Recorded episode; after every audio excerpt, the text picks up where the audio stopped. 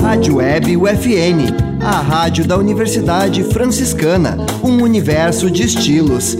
Acesse www.universidadefranciscana.edu.br.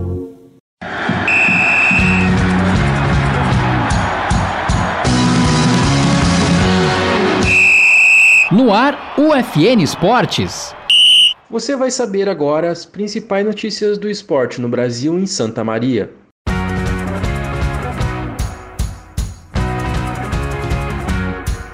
Inter empata em 0 a 0 no Maracanã com Flamengo. No gauchão feminino, Inter e Grêmio empatam em 2 a 2. Maria Portela participa do Mundial de Judô no Uzbequistão. Inter Santa Maria vence jogo treino na Vila Figueira. Novo presidente do Inter Santa Maria diz que vai priorizar categorias de base e iluminação do estádio.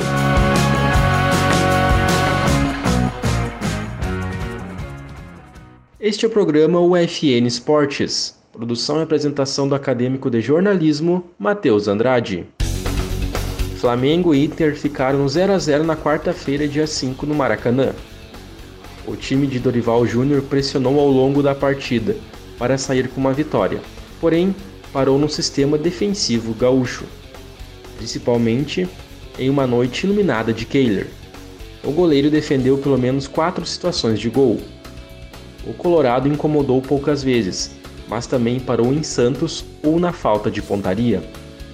O Inter fica em segundo lugar no Brasileirão com 54 pontos, enquanto o Flamengo aparece em quinto com 49.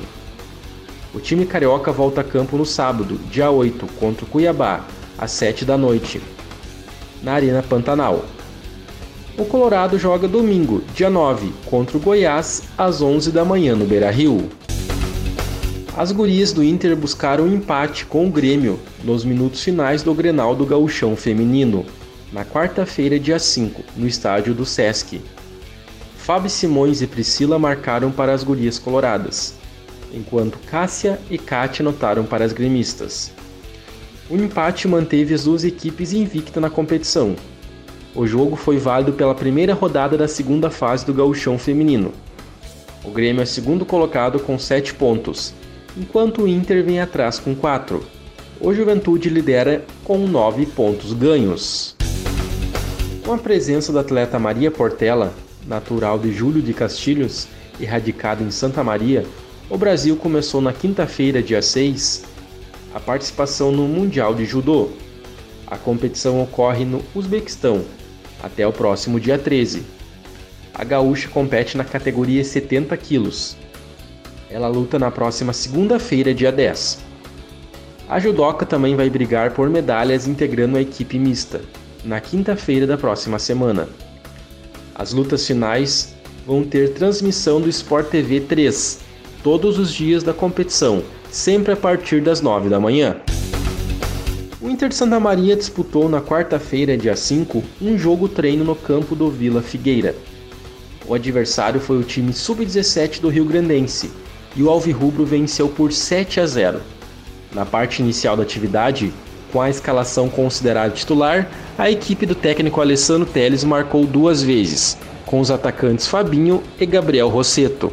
Na etapa complementar, o Inter trocou praticamente toda a formação e fez mais cinco gols. Denilson, Renan, Gustavo Sapeca, Rinaldo e Chacon balançar as redes. O time alvirrubro só volta a jogar na próxima quarta-feira, dia 12, às 3 da tarde contra o Santo Ângelo, no estádio Presidente Vargas. A partida válida pela quinta e última rodada da fase classificatória da Copa FGF. Em assembleia geral realizada no estádio Presidente Vargas, o empresário Pedro de la Páscoa assumiu oficialmente a presidência do Inter de Santa Maria. Ele entra na vaga que era de Jauri Daros, que vai seguir no clube, sendo o primeiro vice-presidente. Arthur de Oliveira é o segundo. Pedro declarou que as prioridades são investir na base e consertar a iluminação do estádio Presidente Vargas. Antes de se tornar presidente, Pedro era diretor de futebol do clube e acompanhou de perto a montagem do elenco para o segundo semestre. Também foi definida a composição do Conselho Fiscal do Alvirrubro, com Dinei Faller, Dalter Berlese e Vanderlei Schilard. Os suplentes vão ser Adelar Tambara, Nicolas Xavier e Jefferson Portela.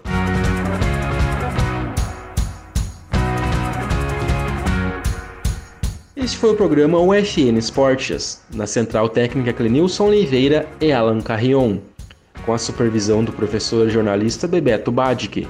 O programa vai ao ar todas segundas-feiras, nove da noite e sextas-feiras, nove e meia da noite. Obrigado pela audiência. Tchau.